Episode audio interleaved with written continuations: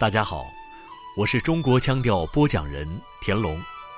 您现在收听到的是《中国腔调之中国戏曲》，铿锵婉转，流韵芳华。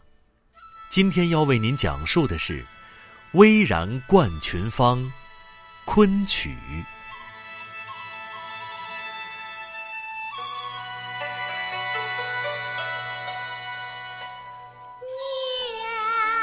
昆腔巍然曲宗，牡丹艳冠群芳。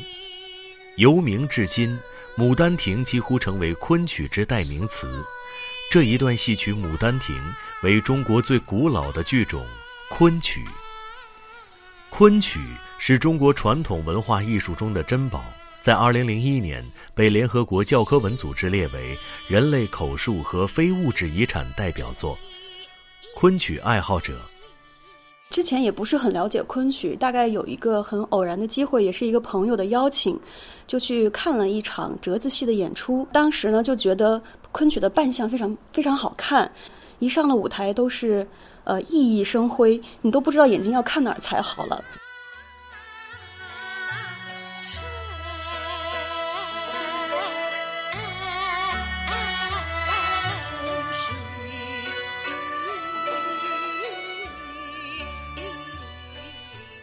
昆曲又称昆剧、昆腔、昆山腔，发源于十四世纪中国的苏州太仓南码头，后经魏良辅等人的改良而走向全国。自明代中叶独领中国曲坛近三百年。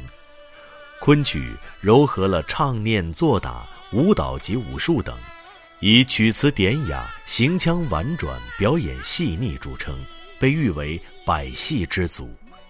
著名昆曲演员魏春荣，昆曲是由南北曲组成的。南曲它是四声音阶，是没有发和西的，字少腔多，委婉细腻。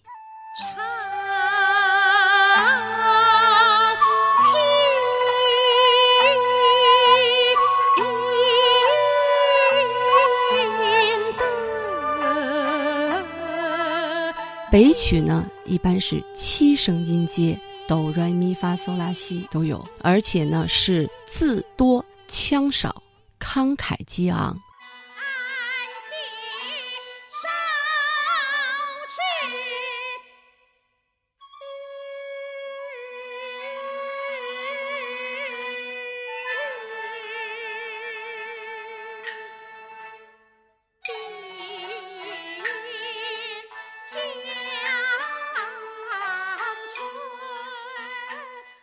昆曲在我心中的魅力，是让我感觉到它永远、永远有我挖掘不完的知识。它太深厚了。它一段唱里面，它会有有很多的典故，用这些典故来描绘这个角色本身的情绪。所以，我们拿到一个剧本以后，我们会翻很多的书。你想，我十岁进入到北方昆曲剧院学习昆曲表演，至今几十年。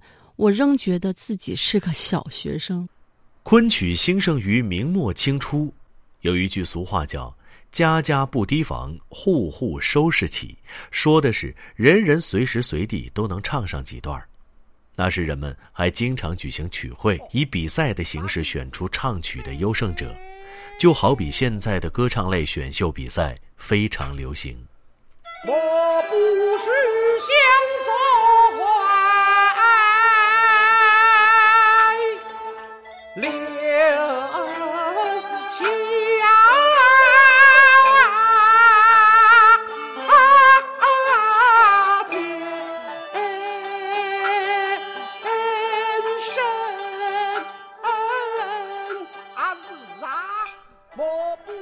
通过时代的变迁，从清朝后半叶开始，昆曲的知音逐渐稀少，昆曲曾日渐没落。北方昆曲剧院第一任院长韩世昌先生曾经说过这样一句话：“不惜歌者苦，但伤知音稀。”让中国这个最古老的剧种重新焕发光彩，势在必行。为了传承昆曲艺术，文化部制定了八项保护和振兴措施，除了政府扶持、艺术家自身努力外，昆曲似乎一直受到文化人的偏爱。他们敏锐地关注着昆曲的兴衰，在发展中鼓吹，在困境中坚守。现今，越来越多的人为昆曲事业做着努力。二零零四年，由白先勇主持制作的青春版《牡丹亭》开启了世界巡演，保留着昆曲的抽象写意。用以简驭繁的美学传统，利用现代剧场的种种概念，使传世经典以青春靓丽的形式出现在人们面前，再现一段跨越生死的爱情故事。演出至今，世界各地的很多年轻的戏曲爱好者被昆曲成功圈粉。昆曲爱好者。总之呢，我觉得昆曲作为一个非常古老的艺术门类，它需要我们能够用一种很认真，然后用一种很相对严肃的态度去面对它。那我想，每一个年轻人，如果你真的是非常喜欢这样一门艺术的话，也会让你的业余生活变得更加的丰富多彩。著名昆曲演员魏春荣。我们现在迎来了一个非常好的时代，昆曲被联合国列为人类口述非物质遗产代表名录以后，昆曲逐渐被大家所了解，而且呢，有更多的年轻的观众他愿意走进昆曲，了解中国的传统文化艺术，这个是我们非常高兴的。昆曲大江南北一共有七家院团。各自的院团呢，在培养年轻人方面呢，是下了很大的力量，给他们请老师，呃，给他们排新戏，有更多的机会能够让他们站到这个舞台上去做实践。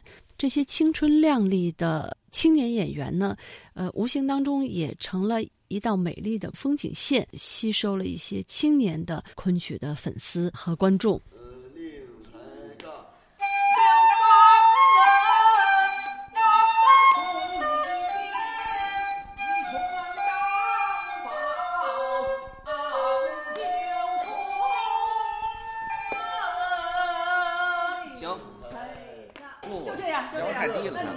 大家好，我叫王琛，我是一名九零后的昆曲演员。我学戏是从零三年到现在，嗯，接触昆曲呢是大学的时候。呃，我觉得昆曲它就是非常的安静，然后唱腔啊、身段啊，就是载歌载舞，非常的美。摇摆一要至此拜拜拜